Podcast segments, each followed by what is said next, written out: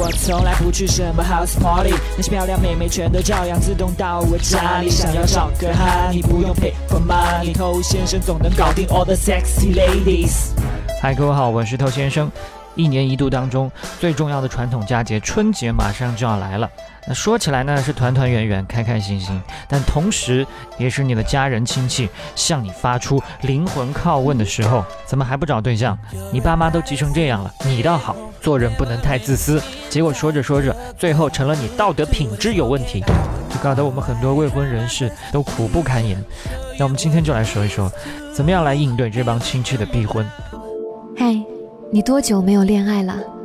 加入偷先生内部进化课程，学习更多干货，尽早解放双手。微信了解一下，s a w t o u。本节目之外，想学习更多呢，欢迎去添加刚才的这个微信号。首先，我们来明确一点，有很多的亲戚长辈来跟你逼婚，那都是礼节性的。什么叫礼节性的呢？他似乎每一次跟你见面，都在跟你催婚。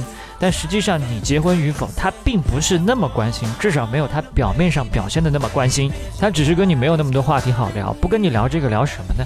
等你真的结婚了，他又开始催你生孩子了；等你生了孩子，他又催你孩子表演节目了；等你孩子长大了，哎，他又开始催你孩子结婚了。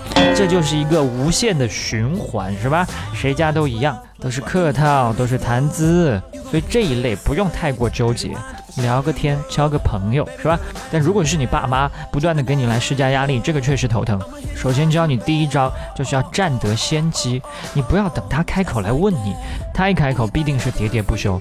所以当你刚回家还没多久，爸妈刚想提这一茬的时候，你就主动把话抢过来。妈，我怎么还没有女朋友啊？是不是我太丑了，别人都看不上我？我追也追不到，追到了也娶不到，娶到了我也养不活我。我真没用。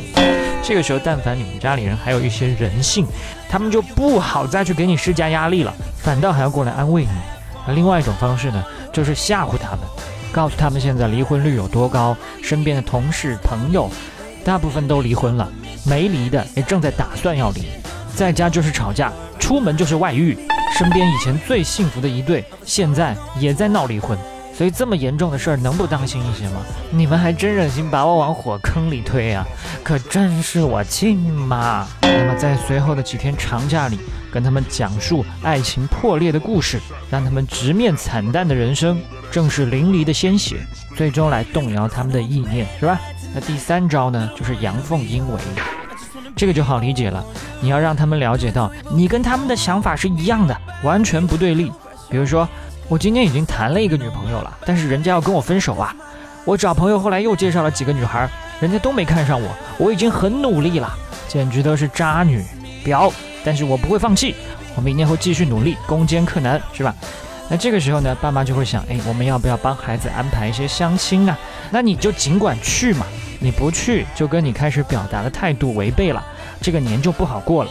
那你就特别主动的去。去了之后呢，把你平时撩妹的时候最 low 的一面全都给他展现出来，好好发挥，成功搞砸，你就又逃过了一劫。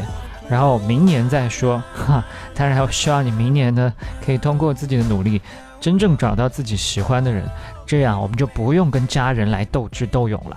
我是头先生，那今天就跟你聊这么多，把节目分享给你身边的单身狗，就是对他最大的温柔。